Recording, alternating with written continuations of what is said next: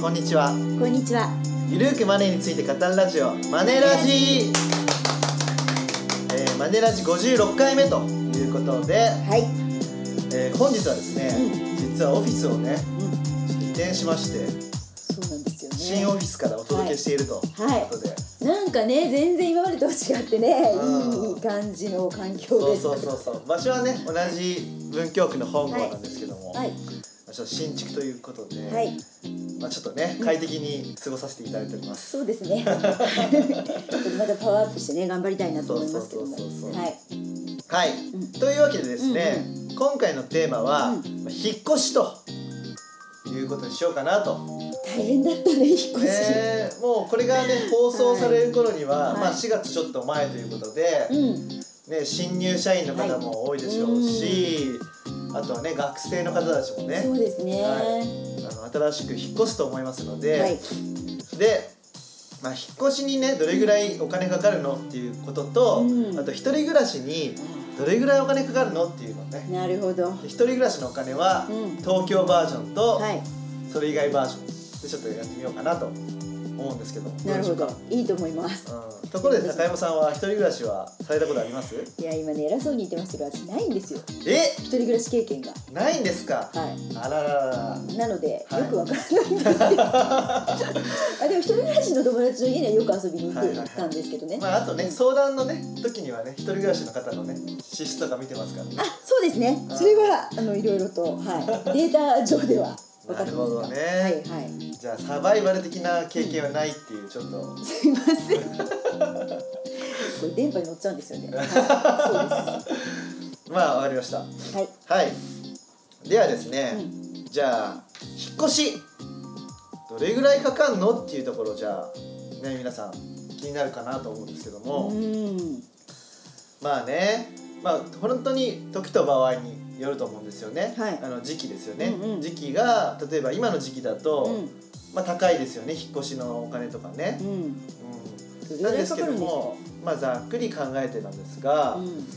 えっ、ー、とですね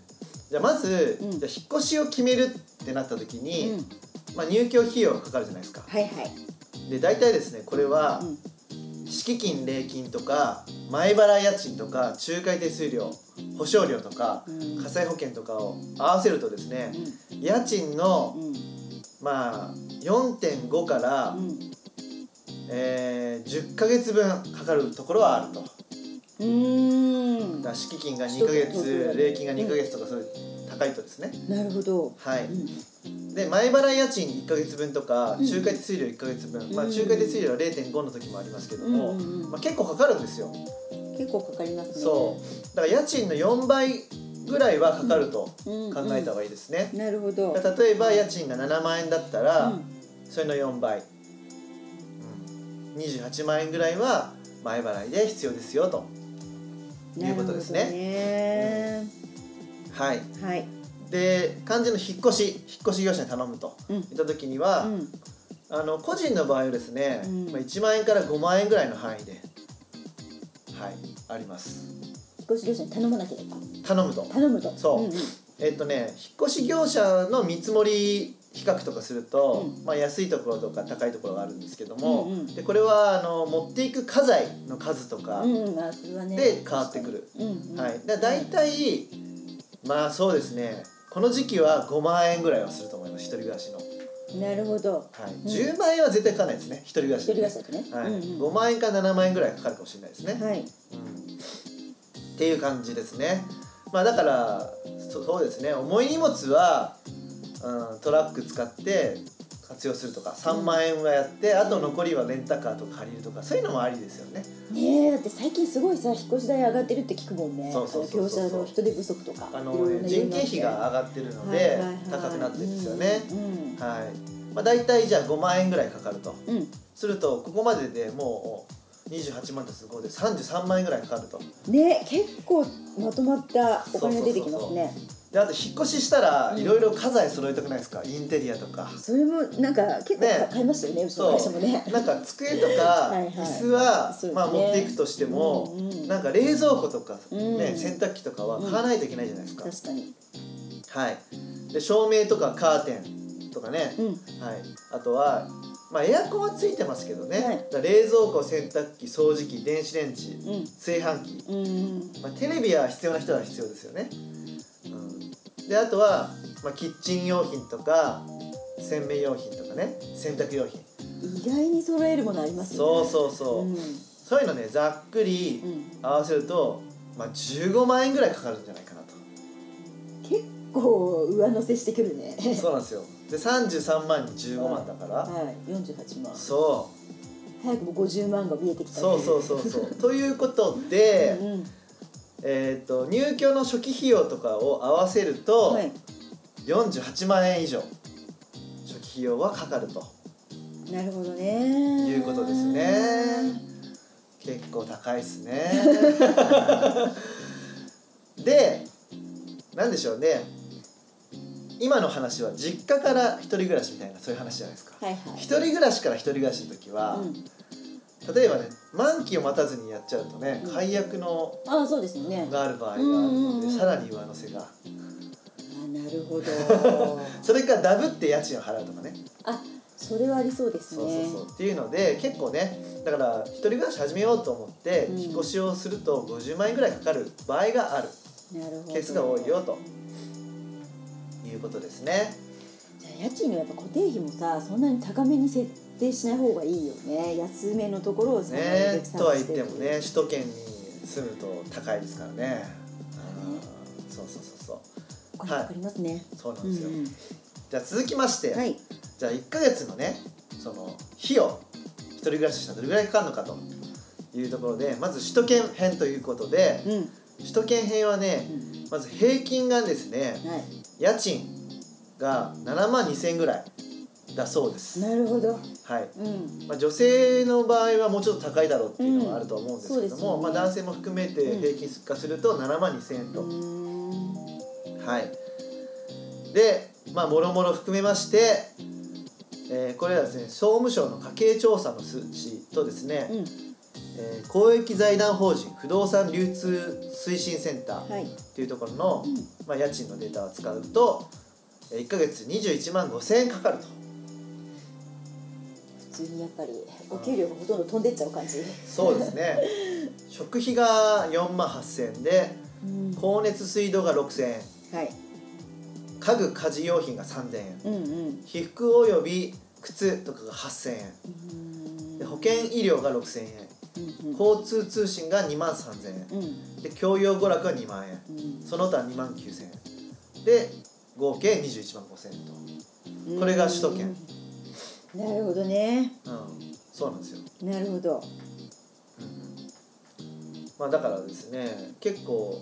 なんでしょう肝心なのは家賃ですねそうねえだってこれでさ貯蓄とかもしようってねなったら結構一人暮らしってやっぱギリギリで生活していくって感じになりますよね。そうですねだから首都圏でうん一人暮らしする新社会人はうん家賃補助がないと厳しいですねうん、だいたい手取り19万とかそんぐらいですもんねそうですよね。額面が確かに22万ぐらいもらえたとして、うんはい、全然ですよねまあだからやっぱり投資とか覚えてねお金を増やしていいや投資とか覚えてってていうか、まあ、まず家賃補助がないと難しいっていうところ、でもさそれもやっぱり今時そういう会社も減ってきてるんじゃないのうんだからしばらくは実家でお金貯めてからちょっと収入が増えてきたらん一人暮らしに移るって感じですかね、まあねあんまりここで無理してもっていう感じうにん、なあっちゃとうはね、まあ、これはねこのデータって総務省の家計調査っていうデータ使ってるので、はい、まあ馴染まない数値もあると思うんですよそうですよね、はい、うん、だから、まあ、そこの支出を節約するとか、うんうんうまあね個人の事情に合わせて、んままあ、そんなにね毎月服とか、ね、靴買わないじゃないですか、あ、特に男性はそんな変わらないのかなうん、そうそうそうそう、とかね、うんうんうんまあ、そういうのはあると思うので、はいまあ、支出をねコントロールして、うんまあ新入社員でも一人暮らししてきついけど月2万円とか月1万円ずつは貯めてね、うん、いくっていうのは大事かなと。でも実際ね私のお客さんでも一人暮らしでこれぐらい月給20万円ぐらいで、うんえー、とかなりおためになってる方はおためになってるんですよねおーでやっぱそれが支出のコントロールっていうところまさに言ってたってとこそろれなはんで家すよね、賃とかどうしてるんですか家賃とかはまあそれなりにかかっているんだけど他のところでコントロールしてるんですよね食費とか手作りで頑張るとか化化粧水もねほんと手作り化粧水で月に500円でね納めてるお客さんとかいますよなるほどねすごい可愛い人ですけどね、うんうんうんまあ、若い時はほら肌もピチピチだ しそれでも乗り切れるんじゃない私がな全然ダメだけど、うんはいはいうんはいはいあでもそういうなんでしそょうそうそう若いうちにそうサバイバル感はあった方がいいですよねなんかどこまでは支出を絞れるのかとかそうそういうところが分かってないそうそうと、ねなんか収入が増えた後にいざ支出支出をコントロールしようとなった時にできないですよね、そうそうそうそうそうやっぱり若い時はほらいろんなことも耐えられるしさうんサバイバル感余ね計そうやっぱ経験した方がいいかなっていう、うんちょっとやっねてなくて申し訳ないんですけど本当ですよねどの口が言ってるんですかちょっとね申し訳な聞いいでてするずっねとリスナねーが怒りごますよめんなさいねもうずっとぬくぬくと実家暮らしできちゃったもんでねねはいねマネラジね、うん女性の、ね、リスナーが多いと思いきや男性の方も結構聞いてるとまあ、それはねあありがたいんですけのどねあのね、えー、とスマートニュースに掲載されてるのであーでスマートニュースがね男性のユーザーが多いとないるうほことどなるで、ほどはいまあ、聞かれている方も多いということなんですけどなるもほどうんうんまあねはいあで、えっと東京だけじゃなくて次は地方の場合はい地方の場合はですね、まあ、家賃がねあの平均家賃が4万9,000円と。あーやっぱ全然その辺がそうそうそうそうそうなんですよで若干食費とかも安かったりするので,、うんでそれ以外はねあんまり変わらないんですよね光熱水道とか、うん逆にほらあの車とか必要だからかかってくるところもあるんですけどそうですねだから月に直すとですね18万円うん割とかかりますよね、そんなになんか地方行ったら安く住めるんじゃないっていうねイメージがあるけどそうでもそうそうそうそうないってことですそうねまああの首都圏と一緒でもちろん支出をねあのコントロールすればもちろんね安くはなるんですけども、うんこれもね数値はあの総務省の家計調査の数値使っていて、うんまあこ、ね、計算それで計算してみると18万円になりますよと、うんいうことですね、うんまあ結構高いですね、うん僕もねずっと一人暮らしなんあそうだでねすよね大学から、うんはいあ大学からそうそうそうそう、そうなんですよだからまあ厳しいですよねうん厳結構しかねったですか厳しかったですよでバイトばっかりやってたって聞きましたもんね僕はびっくりしね父親が結構厳しい人で、はいはあのーなんでしょう補助がね家賃のみだったんでだかいら生活費とかは全部自分のお金でえすごーいやってましたよ、だから食費とか、そう電気代とかうん光熱費も全部自分、えで家賃のみなんですよおお小遣いも全部もちろん自分で稼いでってことねそうそうそうそうなんですよ、あなたルイさんなんかね生きる力あるもんでだからこなんでしょうねなんかねまあ、生活大力学の、ね、ちょっとイケイケな時うは はだから朝まで飲んい、うで、んでちょっと寝て、うん、でバイトしてとかあとサークルのテニスしてとかあだから今体壊してんだねいやい やあの無 無理茶ががたた無理が無たた茶がねやっぱりもうたたるお年頃ってことでねあでもそれはすごいあれですよね自自立力がつくというかで経済観念もやっぱりん自分のお金の中でどう、ね、生活しようかっていうのが若いうちから身につくというのはそうですねいいことですね一人暮らしはやっぱり。で一通りねうん自炊とかも経験して、うんうんうん、一人暮らしするとね結構自炊ってしたくなっちゃうんですよ男性もねあーでもね1年で飽き ちゃうこれね実態ですからみんなねそうだったと思うんだよな最初だけ張り切ってて最初だけみんなうんね、あやってるんですけど、徐々に松屋とかそういうコンビニとかで済ませるようになって、うん、まあねだんだんねそんなもんなんじゃないですかねでもねやっぱ女性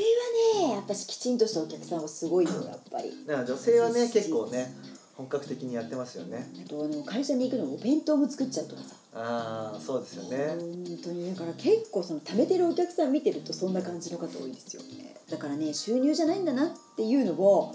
あの本当に実感するというか収入が多くても使ったらダメねっていうだから女性はその食費とかで節約しないとダメじゃないですか男性はほら女性があるような美容費とかかかんないからそうですね女性はやっぱりねコスメとかそうそこの差があるからねその辺があるのでそうねだから男性はねだからお弁当を作ってきてる人いないといなかったと思うん ですけどま あね男子でね作ってきたすなんかねある意も味ちろんそれ結は婚するとね奥さんが作ってくるっていうのはあると思うんですけどあくあれ今るね時もう少なくなってるみたいだけどねまあねでもねあのー、なんでしょうマイボトル持ってる人は多かったですかねそう前の会社でもうんうんうんうんそういうとちょっとしたところに工夫ができそますうよやねっぱりね独身の時って、まあ、よくやり玉にあげるスタバはいはいねスタバさん好きですよそうスタバ好きですけどあのラテをねうん1日に2回とか買っちゃうとあのトールラテとか買っちゃうと1,000円ぐらいになっちゃうじゃない耳が痛いでねそれをね毎日仕事の時20営業日ぐらいあったら2万円ぐらいじゃないですかそうですね結構バカになんないですよわねかりますわかりますでね結構ね会社の近くにあると付き合いで行っちゃうとかあるんですよありますありますあーちょっと行くみたいなうんあの昔で言うタバコミュニケーションみたいなじゃあスタバコミュニケーションそうそうそうちょっと買いに行くってで買いに行く間に話とかあるんでわかりますまあ行った方がいいんですけどお金がね、うんかかるということで確かにねでもスタバでね別にラテを買わなければね安く済ませられますからねあとほらねなん普だっけ通のあ100の円だっけ普通のコーヒーを買ってあのなんだっけ何か何なんだっけ商品名ちょっと忘れたんですけど、うん一番安いやつそうそうそうそそううするとドリップコーヒドリップコーヒーかでそれをね買うと2杯目はねなんか100円とかでーそうできるからね、そうだレシート捨てずにお持ちくださいっていう、まあそういうのがあれば別うに無駄遣いにはならないんですけど、うんそうそうそうまあでこんぐらいねあの1ヶ月の家賃がかかると、うん、いうことですね、うん本当一人暮らしは大変ですねそうでも一人暮らしするとね分かることも結構あると思いますので、あでも本当にね一人暮らしされた方の方が自立の力はあるなっていうのをあの、まあ、私の友達もそうだしおあのお客さんとか見てても全体的にそうみたいうんまあねっていうのはありますサバイバル感ですよねそ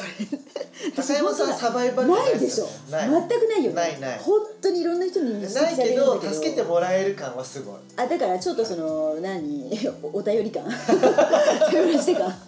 そこを身につけて生きるって感じ、うんだから逆にそういうのが身につくんでしょうねあだからほらあのサバイバルできないから誰かに頼る しかないっていうでもいいんじゃないです か頼り上手になるかもしれないですよねうんあだから実家暮らしの方はそれを目指してなんて言って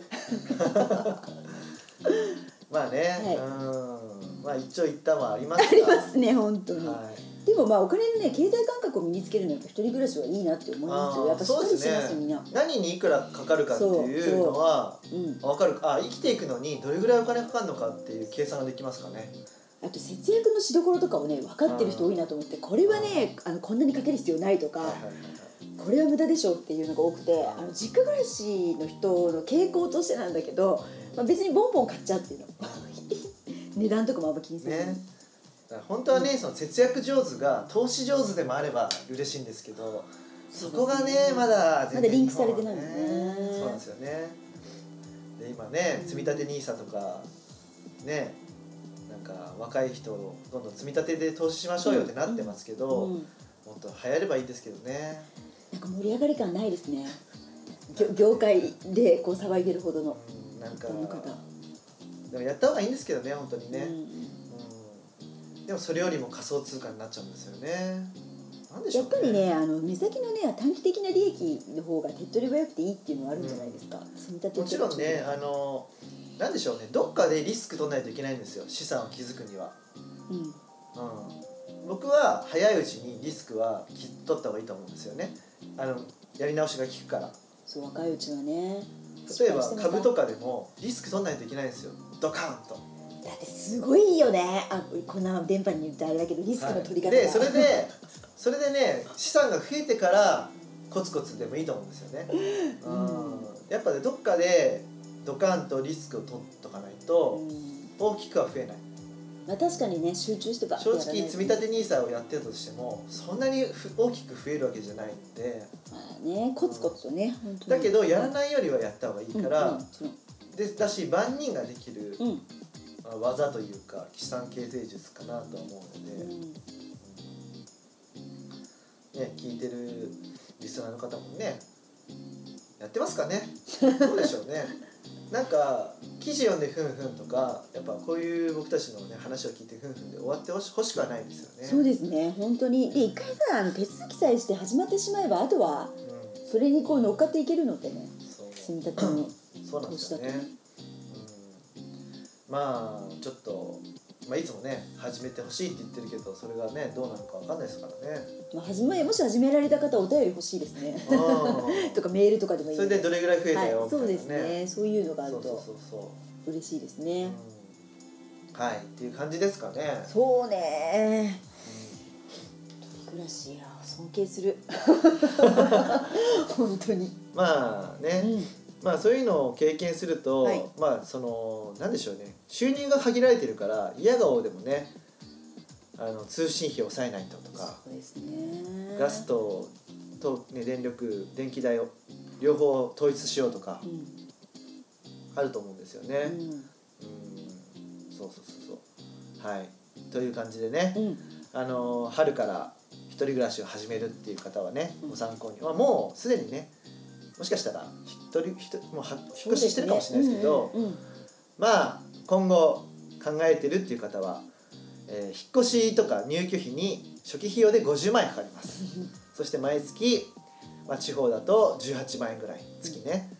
で首都圏だと21万円ぐらいかかるということなので、はい、まあ、それをちょっとベンチマークに、まあ、貯蓄をねしておくのがいいのかなと思います。はい、はい、どうですか、そうですね、はい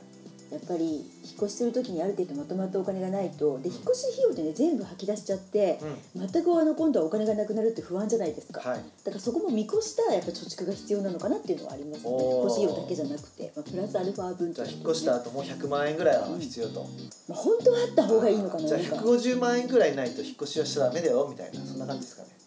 あの理論からいくと本当はそれぐらいあった方がいいんですけど、ままああねうんはいはい理想としては、うんうん、あの引っ越し代で全部ゼロになるような感じだとちょっと心もとないかなっていう感じですかね。というわけで、はい、はい、本日もねお時間が来てしまったということで、はい、より口大輝と高山和恵がお送りしましたまたね See you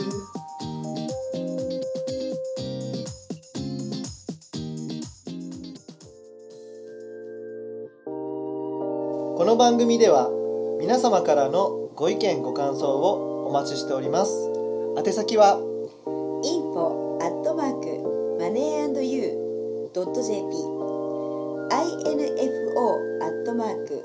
moneyandyou ドット JP までお寄せくださいこの番組はマネーアンドユーより藤大輝高山和恵制作リベラミュージックでお届けしました。